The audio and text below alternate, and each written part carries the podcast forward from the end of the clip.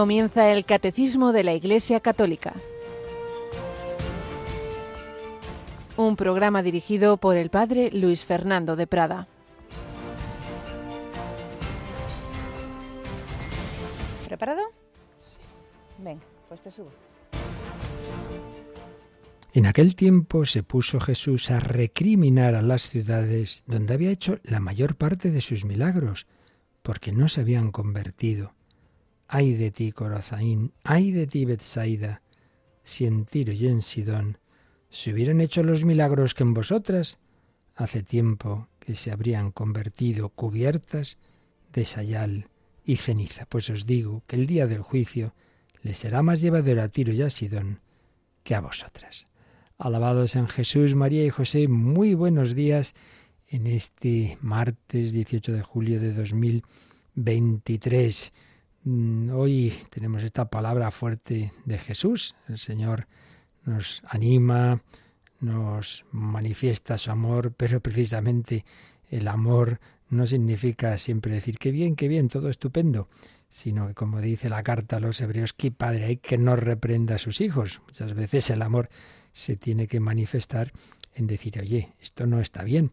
Y en efecto, aparecen pues bastantes expresiones del Evangelio fuertes de Jesús y con pena por cuando ve que nos encerramos, que somos como niños malos, caprichosos, desobedientes, pero no siendo niños, sino adultos. Y es lo que hoy aparece pues en localidades donde Jesús había hecho muchos milagros y que se había convertido muy poquita gente y otras personas incluso, recordemos algunos paganos, algunos de esos centuriones, romanos, etcétera, que se habían convertido. Bueno, pues donde dice aquí, hay de ti Corozaina y de ti Besaida, podemos poner cada uno de nuestros nombres. Jesús puede decirnos, ay tú, Luis Fernando, ay tú, Menganito, Menganita que te he dado tantas cosas en tu vida, que te ha dado tal familia, que te di la fe desde pequeño, que has recibido catequesis, que has hecho tu comunión, que has hecho esto, que has hecho el otro, que te ha dado tal cosa, que te ha dado tal otra, y ala, aquí me tienes como lo último de tu vida, si puedes venir, vienes bien a la iglesia, si no, pues bueno, otro día será, tratas a los demás de cualquier manera y luego encima quizá desprecies a otros, porque claro, esos son unos, unos criminales, unos tales, y quizá ellos que han recibido mucho menos que tú, pues al final, en esa mirada que yo tengo hasta lo más profundo del corazón, te diga, mira, estos han respondido mejor que tú. Bueno, estamos a tiempo, mientras hay vida, estamos llamados a la conversión y, y todas estas palabras fuertes de Jesús precisamente son para eso, son no para dejarnos ahí hundidos en la miseria, como decimos, sino para darnos ese toquecito de que no nos conformemos, que siempre tenemos que ir mejorando. También, también el Señor regañaba de vez en cuando a los apóstoles como a como a Santiago y Juan cuando empezaron a pedirles a través de su madre estar ahí a su derecha, pero pero, pero ¿podéis vosotros beber el cáliz que yo de beber? Pues sí, pues muy bien, pero eso no se trata de estar aquí a mi derecha, a mi izquierda, eso para el Padre Celestial. Lo importante es que estéis dispuestos a seguirme también en el momento de la cruz. Y así lo hizo Santiago Apóstol al final, después de, de sus tropiezos como, como todos los apóstoles, pero bueno, al final fue el primer apóstol mártir y según la tradición, antes de esa muerte estuvo en España y es uno de nuestros patronos. Yolanda Gómez, buenos días. Muy buenos días, padre. A ti te da devoción Santiago Apóstola, que sí. Pues sí. Patrón de España y vamos, que después de haber hecho el Camino de Santiago, mucho más. Qué bueno, qué bueno. ¿Lo hiciste así muy completito? Todo, enterito. Todo, ala, ala. Es que es, un, no a ver, en, varios momentos, no fue todo de una vez. Pero sí, sí pues la verdad es que es una maravilla que ha ido retomando fuerza ese camino, son muchísimas las personas y siempre hace, aunque a veces se vaya por motivos no del todo religiosos, pero siempre hace, siempre queda ahí esa semillita. Bueno, pues nos encomendamos, hemos terminado, claro, la novena a la Virgen del Carmen y en esa hora doce y cuarto, doce y veinte hacemos la novena a Santiago, ¿verdad? Ahí en ese momento, después de la hora intermedia, rezamos la novena a Santiago, que además el martes que viene es eh, cuando celebramos su fiesta. Qué bueno. Pues nada, que nos encomendemos mucho a Él, que falta nos hace, patrono, copatrono de España. No nos olvidemos que la patrona principal es la Inmaculada, la Virgen María. Pues nada, le pedimos a ella también que nos ayude a vivir este día en seguimiento de Jesús, como lo hizo Santiago Apóstol.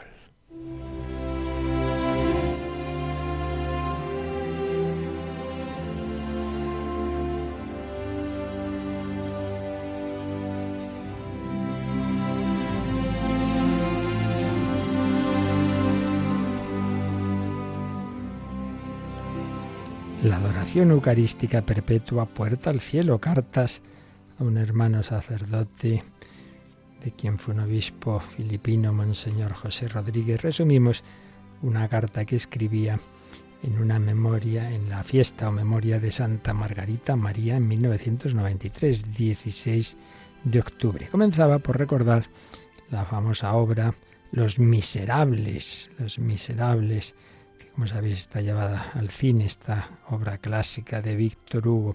Y recordaba cómo Valjean era un pobre carpintero que lo habían llevado al penal porque había robado un poquito de pan para alimentar a sus hijos hambrientos. Y allí es olvidado y abandonado por los suyos. Y comparaba esto con la historia de Jesús, que para alimentarnos a nosotros espiritualmente, con el pan eucarístico, pues se ha quedado, ha querido quedar en esa especie de prisión que es el sagrario. Jesús es el pan vivo, bajado del cielo, que no es retribuido tampoco en tantas ocasiones con agradecimiento y adoración, que lo olvidamos en ese sagrario donde él mismo ha querido quedarse prisionero. Hay que, evidentemente, estamos hablando con imágenes porque no es que esté prisionero ahí, es el mismo Cristo glorioso que está en el cielo, pero ya nos entendemos de que de hecho, de cara a nosotros, pues ahí se ha querido quedar para precisamente que nos acerquemos a Él y tantas veces nos olvidamos. Por eso se entiende, seguía diciendo Monseñor Rodríguez, las palabras de Jesús precisamente a Santa Margarita María de Alacoque, que cuando estaba en una ocasión ante el Santísimo Sacramento expuesto, Jesús se le manifestó y le dijo, he aquí este corazón que tanto ha amado a los hombres, que no ha dejado de hacer nada hasta consumirse por amor, y a cambio recibe de la mayor parte desprecios, ingratitudes, indiferencias. Se le manifestó con espinas alrededor de su corazón como un símbolo de ese dolor por la ingratitud e indiferencia nuestra y, por desgracia, de una manera muy particular de nosotros, los sacerdotes, los que estamos, por los que tenemos ese trato especial con la Eucaristía. Pues sí, Jesús nos llama a todos, tengo sed, sed, de que lo amemos, no porque lo necesite en sí mismo, sino porque Él sabe precisamente que es nuestro bien ese amor y que para eso se ha quedado tan cerca y tantas veces pues tenemos esa indiferencia y pasan los días y las semanas y, no tenemos un rato de adoración ante el Santísimo. Y ahora ya leo directamente, Monseñor Rodríguez. El Santísimo Sacramento es el Sagrado Corazón de Jesús en medio de nosotros. Cuánto desea Él reunirnos, a cada uno en su corazón, como la gallina reúne a sus polluelos debajo de sus alas. Podemos también decir que Jesús llora por nosotros como lloró por Jerusalén. Pues tú, hermano, cambia su llanto en una sonrisa. Y le decía al padre Tomás al que le escribía, establece la adoración perpetua en tu parroquia y cambiarás las espinas de su corazón en muchas flores de consuelo. Cada hora santa reparará toda la indiferencia e ingratitud del mundo. Pues también tú, querido hermano, visita a Jesús. Dale gracias por haberse quedado en esa prisión del sagrario para acompañarte, para animarte, para aumentar tu fe. Muchas veces buscamos consuelo en cualquiera y se nos olvida que el primero que hay que ir es al Señor. Y cuántas veces lo experimenta uno, que sale mejor ese ratito de oración, cómo cambia nuestra vida. Y vamos ahí mendigando afectividades de cualquiera y se nos olvida el corazón divino y humano de nuestro Redentor que late por cada uno de nosotros en todos los sagrarios.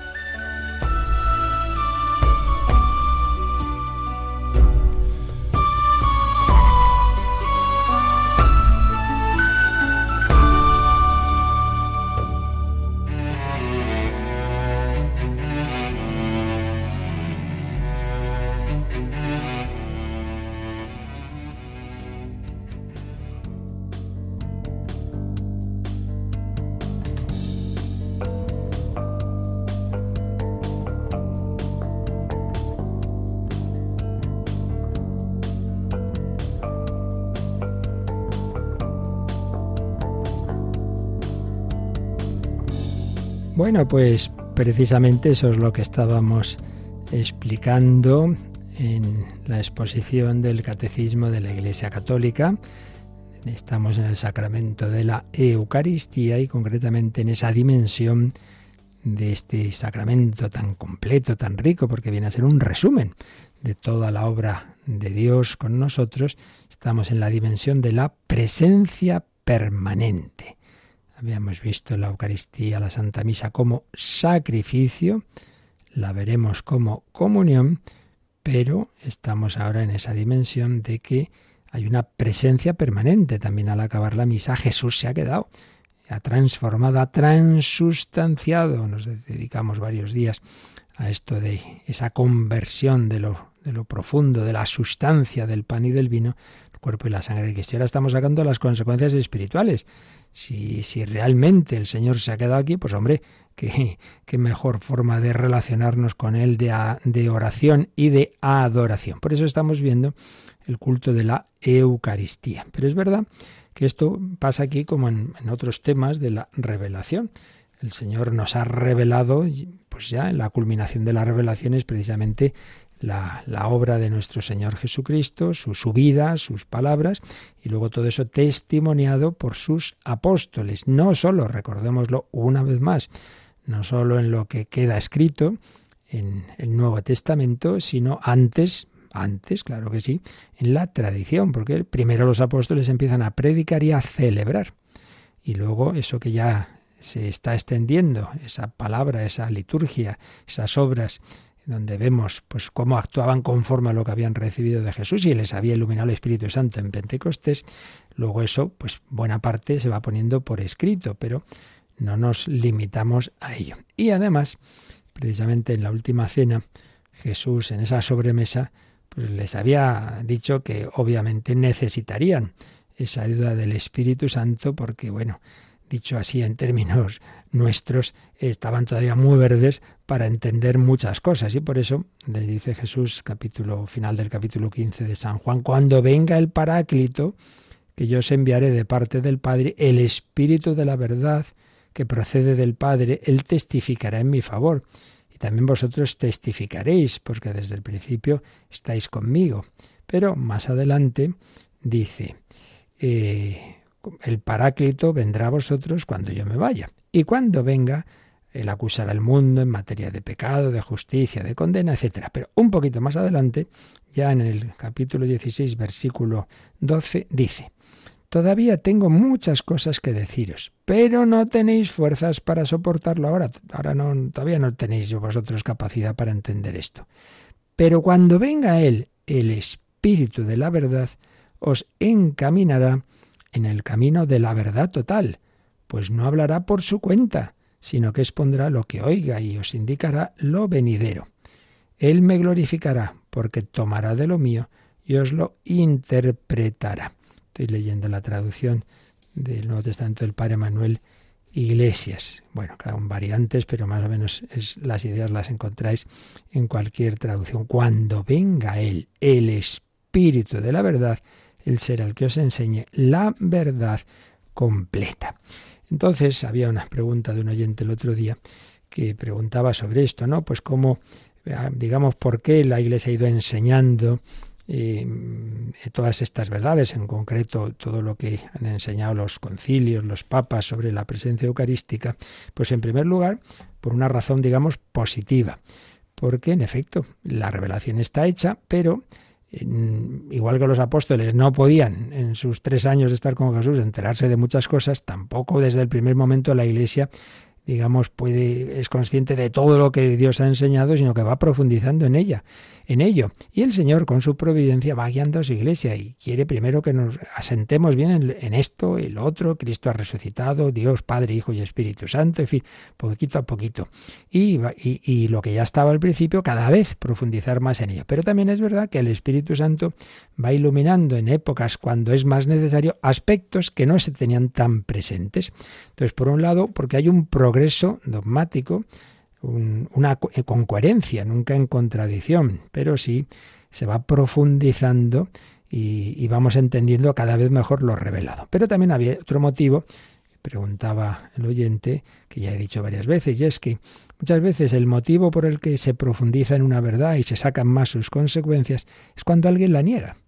Porque bueno, pues estaba en la posesión pacífica de que claro que Cristo está en la Eucaristía, pero va uno, por ejemplo, ese Berengario, del siglo XI, y lo niega, entonces, ¿pero qué está diciendo este hombre? Nosotros hemos creído que está aquí Jesús, pues claro que sí. Y entonces hay como por un lado una precisión doctrinal en concilios, en, documentos de los papas, pero por otro lado también muchas veces ocurre como una reacción eh, popular y del culto. Es decir, bueno, pues claro, pues para que quede más claro que claro que creemos que Jesús está aquí, pues vamos a destacar más esa presencia, vamos a destacar más el sagrario, o vamos a hacer esta exposición, vamos a hacer esta procesión. Además, también el Señor, pues a veces ayuda con signos extraordinarios, como fue ahí eh, la revelación a, esa religiosa que, le, inspira, que le pida al Papa eh, la fiesta del Corpus Christi. Esto fijaos bien en este detalle. ¿eh? El Señor no dice hay que hacer esto, sino que se lo pida al Papa, se lo pida a la jerarquía. el Señor este, nos ha dicho desde el primer momento que obedezcamos. Eh, por eso cuando viene alguien, no, es que hay una revelación por ahí que dice no sé qué, y eso que ese no sé qué es contrario a lo que enseña la jerarquía, pues mira, que no. Esto no puede ser, porque el Señor no, no se contradice.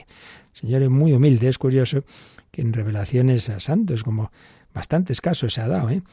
Eh, Señor le dice a, la persona a la que se le está comunicando, hace esto o lo otro, dice, no, es que mi confesor me ha dicho, dice, pues obedece al confesor. Es curioso, el Señor prefiere esa obediencia, ¿verdad?, a, a, sus representantes que a lo que él ha dicho directamente. Pues hay que tener cuidado con esos iluminismos, claro, el que se cree y que tiene hilo directo con Dios o con la Virgen, claro, no va a hacer caso al obispo, no va a hacer caso al Papa. Bueno, pero lo que vamos, que poco a poco se ha ido desarrollando por unos motivos positivos de profundizar cada vez más con la luz del Espíritu Santo en las verdades que ya estaban enseñadas, o bien por motivos de reacción a lo negativo, de que se ha negado tal verdad y, tal práctica, entonces pues razón de más para que quede claro que esto es así, pues el caso es que a lo largo de los siglos se ha ido profundizando en esta verdad que el Señor ha querido que en los últimos siglos de más necesidad por tanta red, también por esta situación también de, de, apostasía silenciosa y de secularismo, pues ha querido precisamente destacar más su presencia, este mundo que, que quiere pasar de Dios, pues mira, Dios está aquí, aquí, ¿eh? aquí. Bueno, pues vamos a releer, Yolanda, hay dos números, bueno, tres básicamente, que desarrollan este aspecto de, la presencia de las consecuencias espirituales, digamos, del culto a la Eucaristía. Primero ya lo hemos leído, pero vamos a releerlo porque vamos a seguir profundizando un poquito más en esa historia del culto eucarístico. Era el 1378. El culto de la Eucaristía. En la liturgia de la misa expresamos nuestra fe en la presencia real de Cristo bajo las especies de pan y de vino, entre otras maneras, arrodillándonos o inclinándonos profundamente en señal de adoración al Señor. La Iglesia Católica ha dado y continúa dando este culto de adoración que se debe al sacramento de la Eucaristía no solamente durante la misa, sino también fuera de su celebración, conservando con el mayor cuidado las hostias consagradas, presentándolas a los fieles para que las veneren con solemnidad, llevándolas en procesión en medio de la alegría del pueblo. Esta última frase recuerdo que es una cita de la encíclica de Pablo VI, Mysterium Fidei. La Iglesia Católica ha dado y continúa dando este culto de adoración no solo durante la misa, sino fuera de su celebración conservando con el mayor cuidado las hostias consagradas, presentándolas a los fieles para que las veneren con solemnidad, llevándolas en procesión. Esto, que está aquí dicho tan brevemente, es lo que el otro día resumimos eh, de lo que ha sido el desarrollo del culto eucarístico. Y voy a su vez a retomarlo resumiendo el resumen para empalmar por donde nos habíamos quedado. Lo primero que dice el Papa es en primer lugar, la Iglesia siempre ha conservado con el mayor cuidado las hostias consagradas. Esta fue la primera manifestación que consta desde los primeros testimonios de la celebración de la misa, que se conservaban, esas formas se llevaban a los enfermos, se llevaban a los presos y había una serie de indicaciones de que muchísimo cuidado, muchísimo cuidado, cómo se lleva, que no caiga nada, es decir, que esa fe está clarísima. Ah, lo que pasa es que no había iglesias. Los cristianos estaban en una situación que no podían construir iglesias, entonces esa, esa, reserva de la Eucaristía era, se hacía a veces, cuando se hacía, se hacía en las casas, se hacía con mucho cuidado, pero de esa manera. Luego ya va habiendo iglesias, pero se reserva en la, en la sacristía esas hostias consagradas para dar la comunión. Pero, insisto, siempre con esa conciencia, oye, de que el Señor está aquí, pero no, no, no estaba esa, todavía esa inspiración que vino después, que el Señor quiso que se hiciera después, de que precisamente estando aquí, pues mira, la adoración la hago ante esta presencia de Jesús. Más bien lo que se, estaba como centro un poco de la veneración cuando se van haciendo iglesias es el altar. Pero claro, el altar no por ser altar, sino precisamente porque en el altar es donde se hace presente la Eucaristía. Es decir, que siempre estaba esa relación con la Eucaristía. Y ya digo, hay bastantes indicaciones de, del cuidado siempre con, con, esa reserva, que se hacía en una especie de alacena dentro de la, de la sacristía. Y luego ya el siguiente paso, recordemos, es cuando se empieza a pensar, hombre, pues en vez de dejarlo en la sacristía, vamos a sacarlo, pues ya que veneramos el altar, no, no, pues la ponemos encima del altar. Y son esas palomas, que for, unos vasos en forma de paloma, pues se llama columbario, encima de los altares. Aunque eh, a veces es así, otras veces es eh, en un, una, alacena también, o en un, abriendo un, una, una parte, un, un huequito, en, la pared de, de, la iglesia. Pero en fin, poquito a poquito va dándose esa relevancia a la adoración, a esa presencia de Jesús. Y luego decíamos que fue muy importante, claro, los monasterios, claro, ellos los monasterios, ya grandes edificios donde ahí se vive eh, siempre, mañana, tarde y noche, pues es, es coherente que en ellos se desarrolla especialmente esta adoración al Señor. Y concretamente la gran, la gran corriente de los monasterios, muchísimos de Cluny, pues en particular en dos monasterios, propio Cluny y Beck, pues ahí empiezan una serie de, de prácticas, estamos hablando del siglo XI, arrodillarse, pues ante Cristo, la genuflexión, incensar, incensar a Jesús, la vela, una vela encendida, todo eso pues poquito a poquito se va desarrollando. Y luego, como os decía, fue precisamente algunas negaciones que se hicieron de esa presencia de Cristo y particularmente la herejía de Berengario que provocó una reacción para afirmar esa presencia sustancial de Jesucristo. Y bueno, pues hay una serie de documentos, de concilios, afirmando frente a Berengario que, ese Jesús que, que se hace presente en la Eucaristía, ese cuerpo es el mismo que nació de María, que estuvo en la cruz y que ahora está a la derecha del Padre, pero por supuesto ahora ya glorioso. Y entonces cada vez va tomando más fuerza en el pueblo la devoción de ver, de ver el cuerpo del Señor. Y ahí es donde surge el rito de la elevación.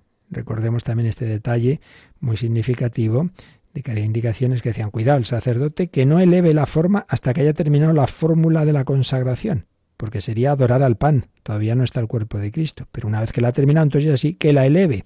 Entonces se desarrolla mucho este, este, esta devoción. El pueblo quiere ver al Señor. Incluso le dicen al sacerdote, despacito, ¿eh? quédese un ratito así, con, con la forma en alto. Actitud de adoración, elevación para adorar. Más costumbres. Tocar la campanilla, no nos olvidemos, claro, iglesias, sobre todo las catedrales o los monasterios, iglesias grandes, podía haber personas atrás que no se enterarán mucho, entonces la campanilla dice, eh, eh, que, que es ese el momento. Decía también que a veces se tocaba la campana de la iglesia para que lo oyeran los de fuera. Había otra pregunta por ahí que llegó de, de, si, por qué no se sigue haciendo esto. Bueno, en primer lugar, digo, eso fue una cosa muy limitada y nunca fue una, una, digamos, una norma. Simplemente, bueno, en pueblos en donde solo está, pues eso, el pueblo, todo el cristiano y la iglesia, se toca la campana y los que no han ido ya lo saben. Pero hoy día evidentemente tendría mucho menos sentido. Más bien hoy las campanas son para avisar de que empieza la misa, ¿verdad?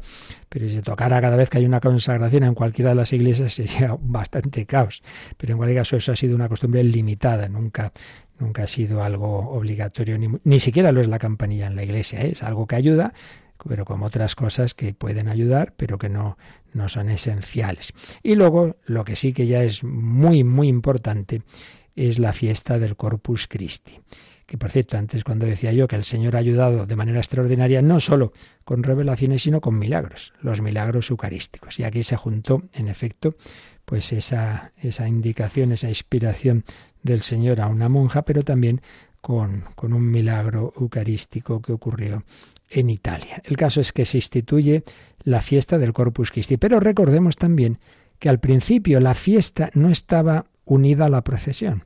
De hecho, la primera procesión, digamos, con, el, cuerpo del Señor no fue en la fiesta del Corpus Christi, sino en un domingo de ramos en Inglaterra, en Inglaterra, en Canterbury concretamente, con Lanfranco, que era un obispo, pues que con mucha devoción eucarística y que también, sabiendo que, que se había negado mm, pues esa presencia, dice, pues, pues hombre, esto no puede ser. Y entonces recordando como Jesús entró en Jerusalén el domingo de Ramos, dice, ah, pues muy bien, vamos a hacer la procesión del domingo de Ramos, vamos a hacerla de esta forma. Y unos diáconos lleven en una, en una arqueta el Santísimo Sacramento. No existía todavía la custodia, por tanto la llevan, en, eh, el, Señor está dentro de esa arqueta, pero lo llevan.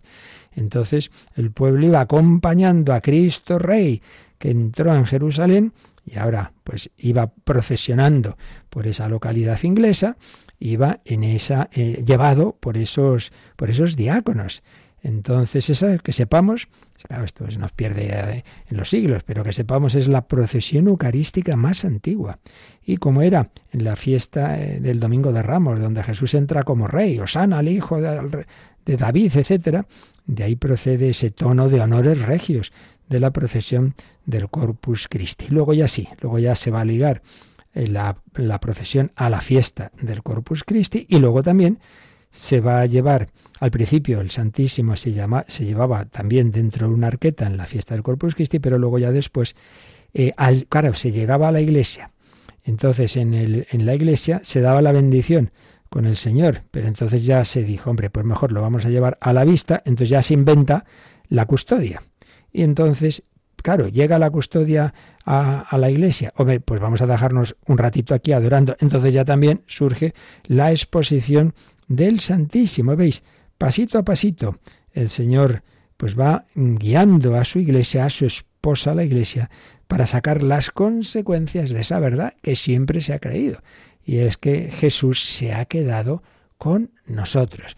Realmente es precioso. Pues ahí estábamos. Entonces añadimos un poquito más profundizamos un poco más en esto de las procesiones, se llaman teofóricas, porque llevamos a Dios, llevamos al Señor. Eh, estas procesiones ya también tenemos testimonios en Colonia, en Alemania, en, la iglesia de San Gereón. Y después del año 1300, desde luego, se extienden las procesiones, primero en las ciudades, después en los, en los pueblos. Eh, va tomando fuerza cada vez más la exposición solemne del Santísimo Sacramento en el ostensorio, en la custodia. Por ejemplo, tenemos testimonio de 1336 en otra localidad alemana, Minden. Después de la procesión se dejaba sobre en el ostensorio, en la custodia, sobre el altar mayor, largo tiempo. Al principio solo en el Corpus Christi. Pero poco a poco esto se fue extendiendo a los demás días del año. ¿Veis? Otro pasito más, otro pasito más. Entonces tenemos testimonios de personas que iban a la iglesia para ver el cuerpo del Señor que está expuesto. Por tanto, se iba extendiendo la exposición del Santísimo. Y ya a finales del siglo XIV es una cosa bastante frecuente.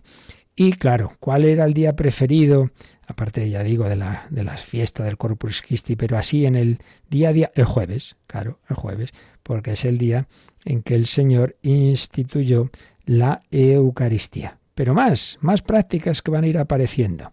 Pues hacia la primera mitad del siglo XVI, las 40 horas, 40 horas. ¿Y por qué 40?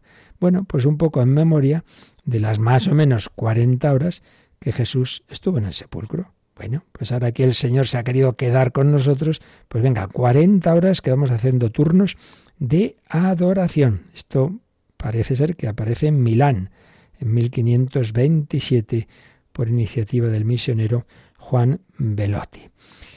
Eh, de esas procesiones eh, del, Corpus Christi, estas procesiones de, con, Jesús expuesto, nace también, claro, el rito de la bendición con el Santísimo.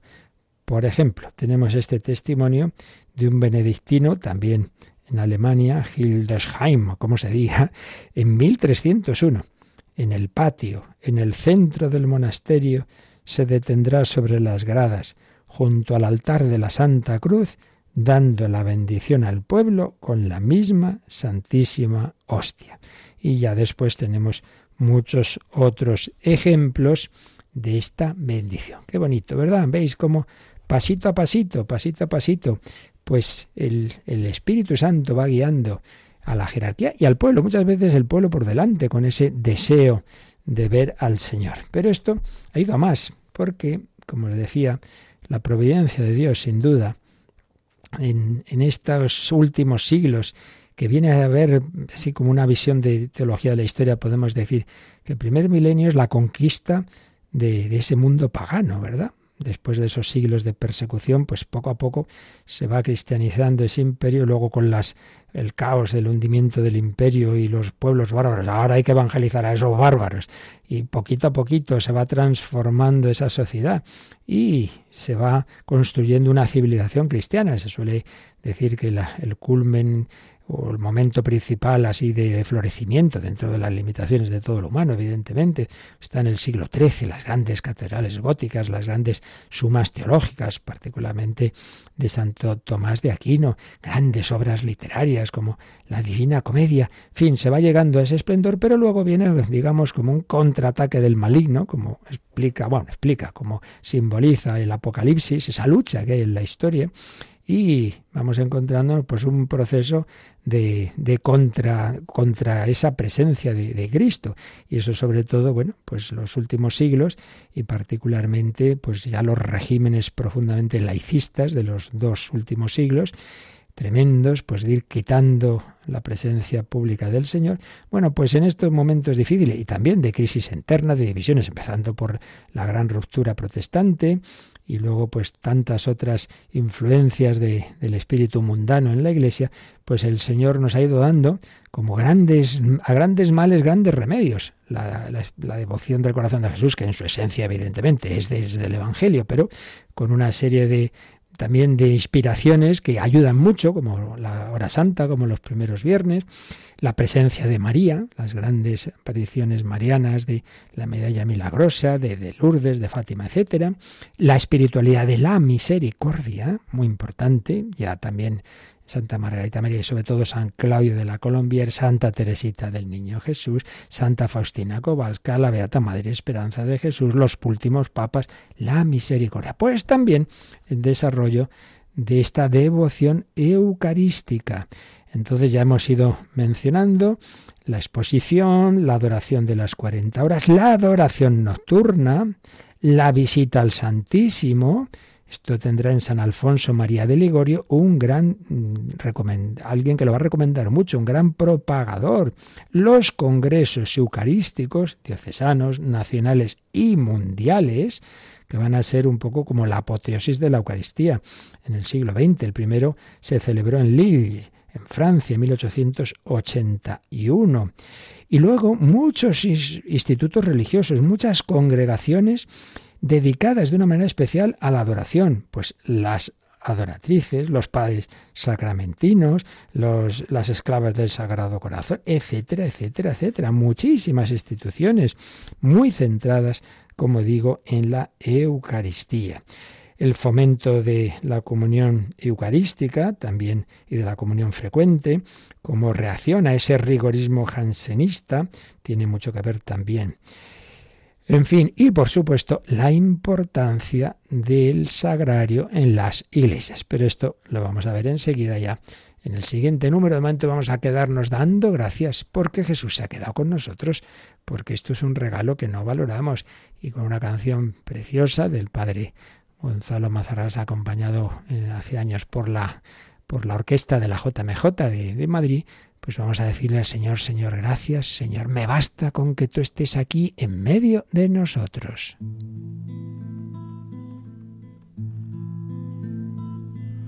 Me basta porque sé que estás aquí,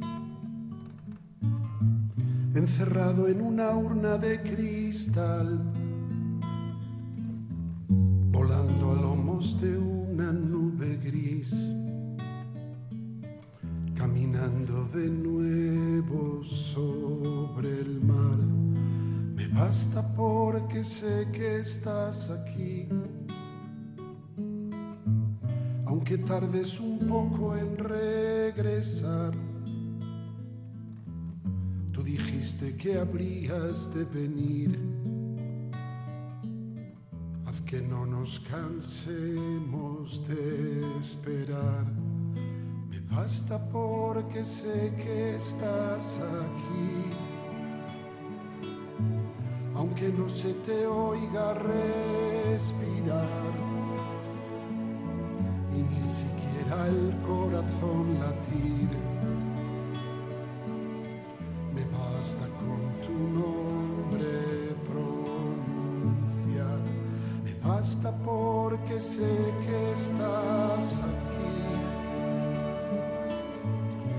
Preparándonos una eternidad. Aunque tengamos antes que morir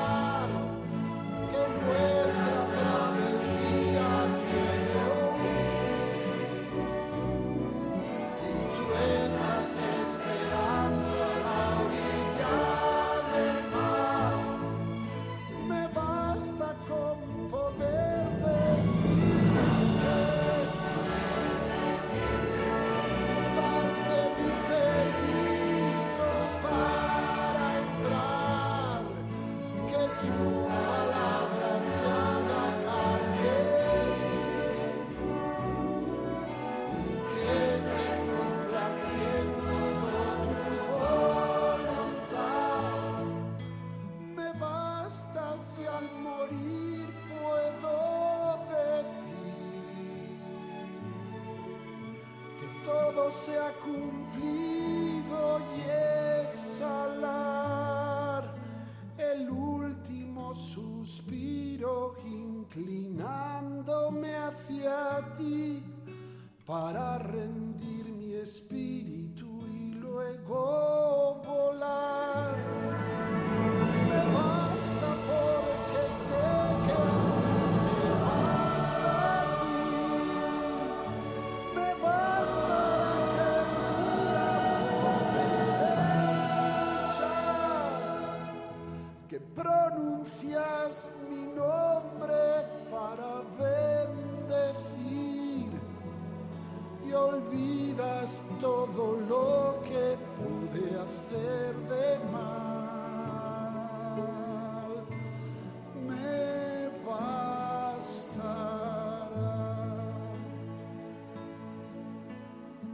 El Catecismo de la Iglesia Católica en Radio María.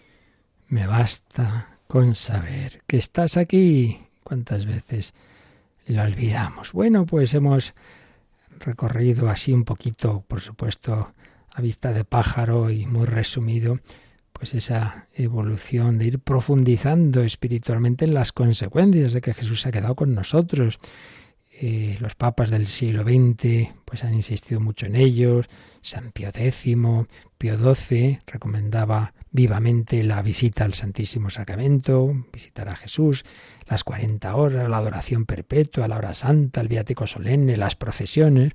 Juan XXIII insistió, hizo un caluroso elogio de la visita al Santísimo Sacramento. Pablo VI en bastantes ocasiones, la más solemne, ese credo del pueblo de Dios, donde tiene este párrafo precioso. Estamos obligados, por obligación ciertamente suavísima, a honrar y a adorar en la hostia santa que nuestros ojos ven al mismo verbo encarnado, que ellos no pueden ver, y que sin embargo se ha hecho presente delante de nosotros sin haber dejado los cielos.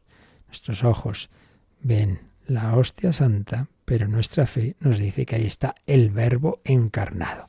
Y qué decir de los muchísimos documentos desde su primera encíclica de San Juan Pablo II, tan enamorado de la Eucaristía. Ya leímos textos de la última encíclica, Iglesia de Eucaristía, también de, la exhortación apostólica post-sinodal, Sacramentum Caritatis de Benedicto XVI, también otro texto del Papa Francisco, etc. No será por falta de insistencia del magisterio. Pero vamos ya, por lo menos lo comenzamos, al siguiente paso, que ya está, lo hemos mencionado en esta historia del culto eucarístico, pero ahora nos detenemos un poquito más en este aspecto tan significativo de las iglesias católicas, que el Papa Pablo VI precisamente llamaba el corazón vivo de nuestros templos, cual el sagrario. A ver, Yolanda, leemos el siguiente número en 1379.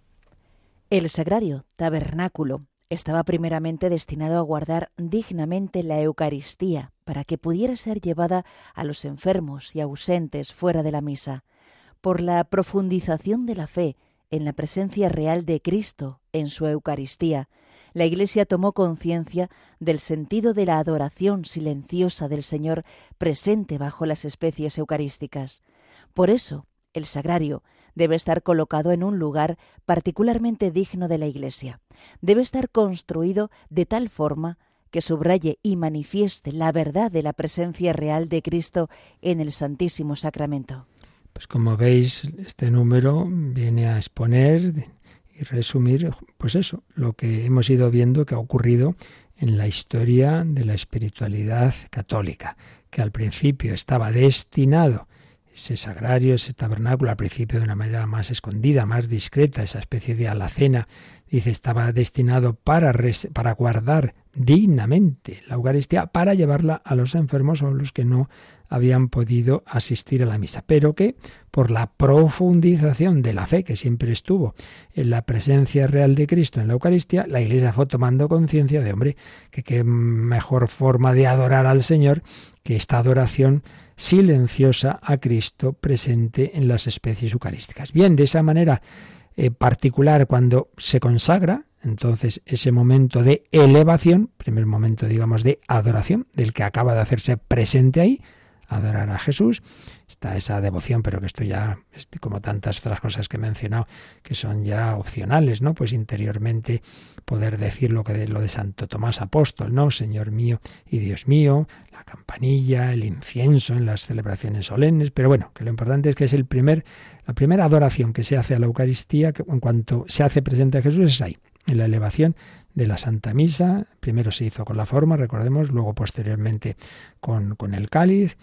Y luego ya, pues lo que hemos visto de las, de las procesiones, esa, esa, adoración a Jesús en la procesión al principio del Domingo de Ramos, luego del Corpus Christi, y luego pues se dice, ah, pues que se le vea, pues entonces la adoración a Jesús presente en la custodia, luego esa custodia se deja en el altar, entonces ya empiezan las exposiciones del Santísimo. Bueno, la Iglesia tomó conciencia del sentido de la adoración silenciosa del Señor presente bajo las especies eucarísticas. Pero un aspecto clave en esta evolución es cuando se saca de la sacristía a la iglesia. Ya vimos que eso se, va, se hace también progresivamente.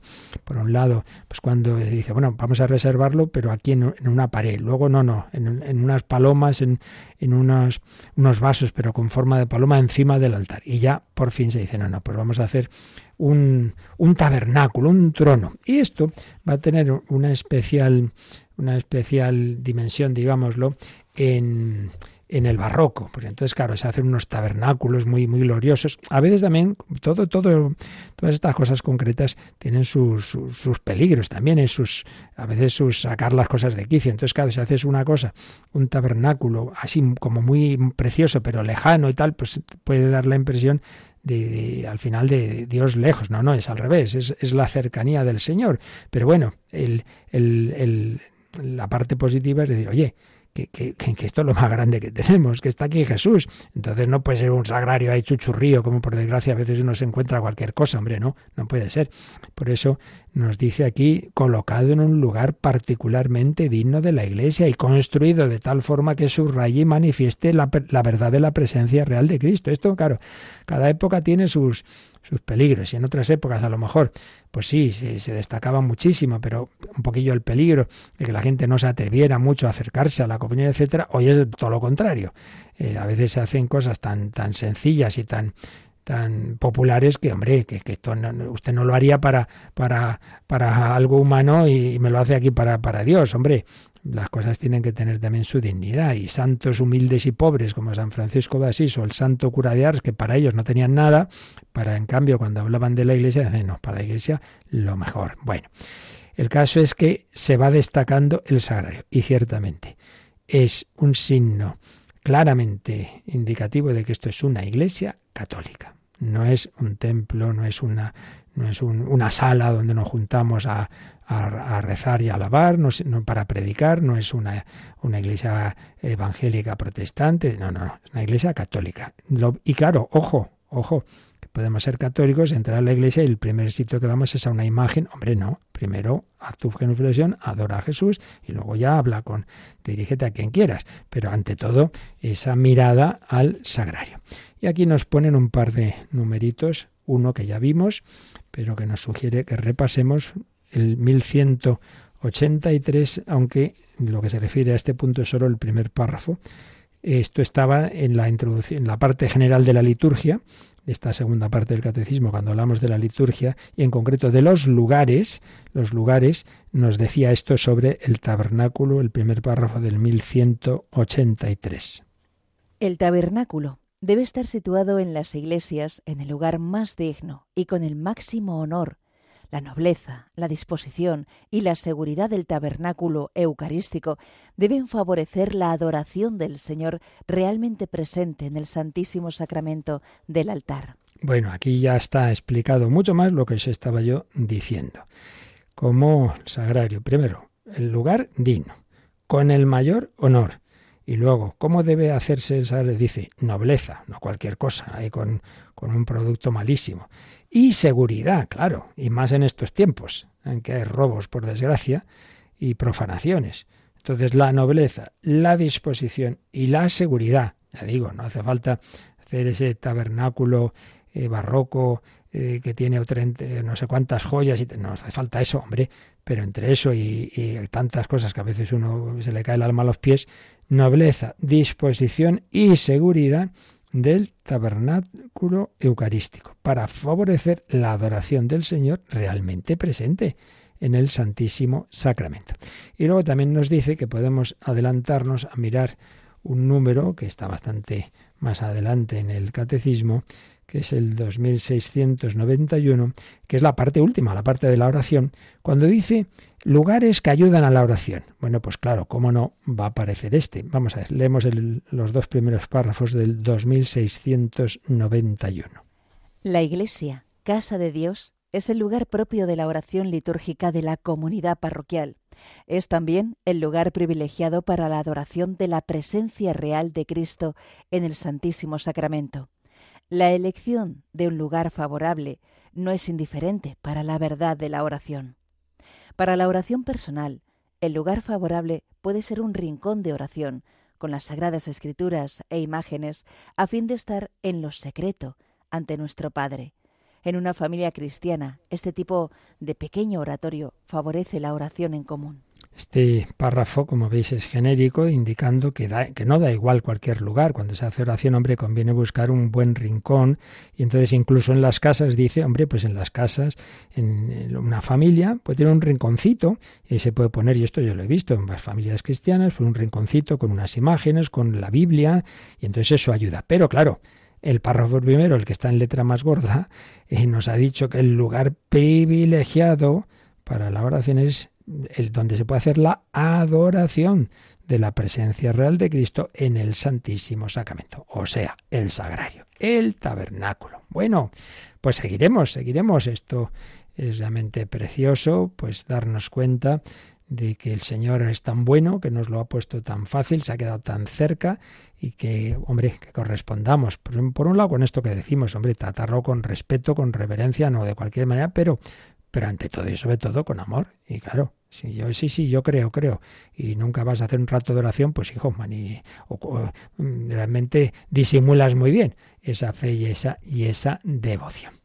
Bueno, con lo dicho hemos ido respondiendo también algunas preguntas del otro día que no habían quedado claras, el tema de, de las campanas, el tema de con, por qué se ha ido desarrollando toda esta espiritualidad a lo largo de los siglos, esos motivos positivos que se dan en todo, ¿no? Por ejemplo, ha pasado también mucho con las verdades marianas, ¿no? Estaban en germen, pero poco a poco el Espíritu Santo ha ido guiando a la Iglesia a profundizar en esas verdades sobre María y las consecuencias espirituales. Pues esto ha pasado también con la Eucaristía. Siempre ha estado esa fe en la presencia del Señor bajo las especies de pan y vino, pero el Señor ha querido que cada vez eh, eso implicara más esa, esa adoración, esa cercanía, esas formas concretas, pues desde simplemente que Jesús está en los agrarios o esa adoración en el momento de la elevación hasta ir a la calle con las procesiones o esa permanencia de la adoración sea, claro, si es capilla de adoración perpetua y por tanto día y noche, que gracias a Dios se van extendiendo cada vez más,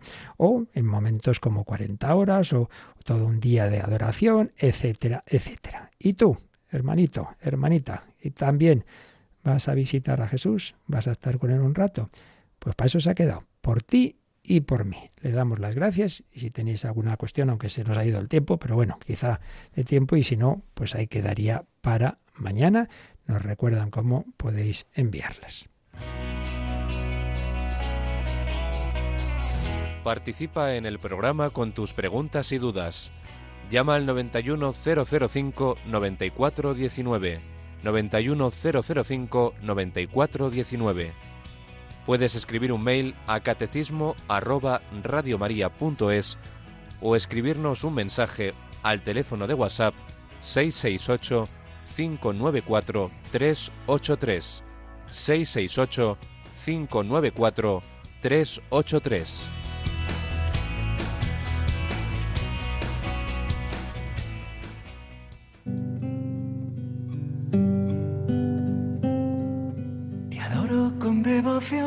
Dios escondido, oculto verdaderamente bajo estas apariencias. A ti se somete mi corazón por completo y se rinde totalmente al contemplarte, al juzgar de ti. Se equivocan la vista, el tacto, el gusto basta con el oído para creer con firmeza. Creo todo lo que ha dicho el Hijo de Dios. Nada es más verdadero que esta palabra de verdad. En la cruz se escondía solo la divinidad pero aquí también se esconde la humanidad. Creo y confieso ambas cosas y pido lo que pidió el ladrón arrepentido. No veo las llagas como las vio Tomás. Pero confieso que eres mi Dios. Haz que yo crea más y más en ti, que en ti espere, que te ame. Te adoro con devoción, Dios escondido.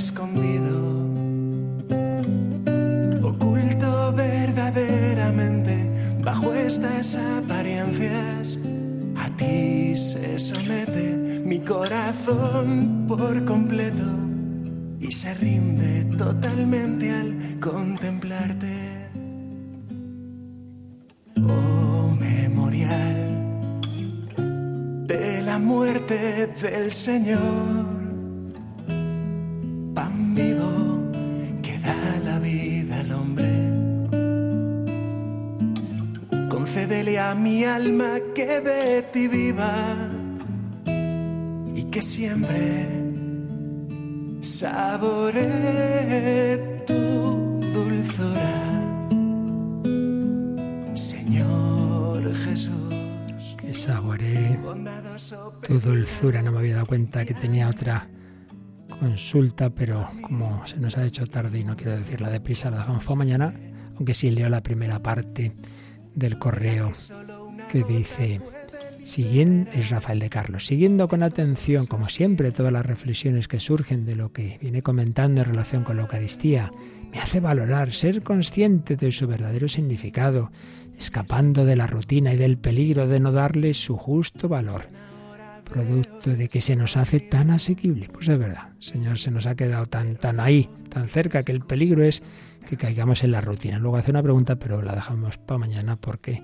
no se puede esto responder así, ya corriendo y volando. Pues damos gracias al Señor de este inmenso regalo y lo dicho, que no se nos quede en teoría, que en la práctica pues manifestemos nuestro agradecimiento al Señor pasando ratos con Él. La bendición de Dios Todopoderoso, Padre, Hijo y Espíritu Santo, descienda sobre vosotros. Alabado sea Jesucristo. Ok. Ok, pues hasta luego. Chao. Han escuchado en Radio María el Catecismo de la Iglesia Católica, un programa dirigido por el Padre Luis Fernando de Prada.